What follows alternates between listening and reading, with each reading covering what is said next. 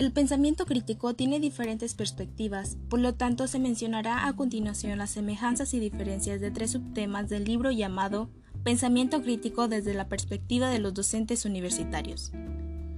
Primero que nada contiene con su introducción y el contexto que habla sobre las distintas formas de pensamiento crítico, que es una de las más mencionadas en la literatura. Y para eso hay diferentes autores que hablan casi de lo mismo acerca del pensamiento crítico, empezando por el Committee for Economic del 2015.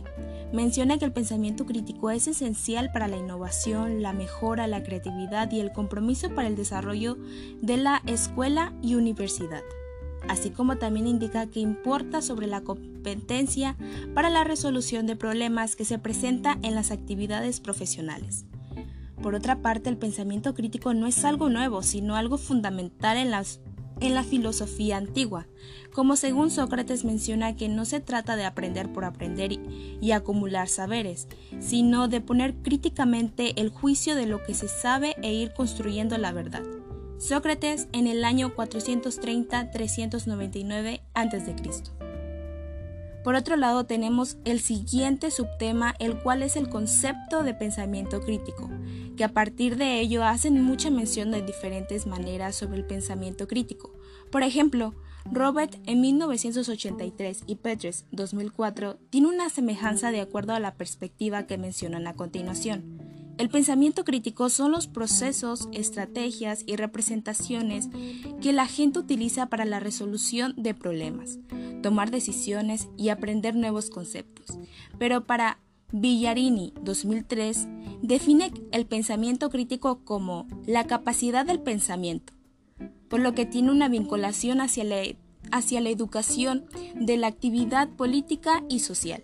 donde nos podemos dar cuenta que es algo parecido a lo que habla Robert y Present. Y para terminar el libro, nos enfocamos al último subtema,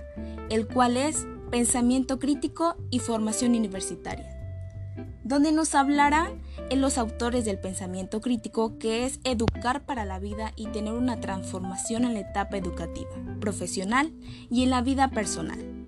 Empezando con los autores Arun y Roska, 2011, que dicen que han estudiado el impacto del pensamiento crítico y han llegado a la conclusión de que es imposible enseñarlo a nivel universitario, debido a que nadie sabe lo que implica esta competencia ni en qué consiste. Por lo tanto, tenemos también a Thompson en el año 2011, el cual considera que el pensamiento crítico se puede enseñar tanto a nivel universitario como a nivel escolar, pero existe una falta de claridad por parte de los docentes, puesto que muchas veces no entienden bien el concepto, y es así como los mismos autores tienen la controversia para la enseñanza del pensamiento crítico.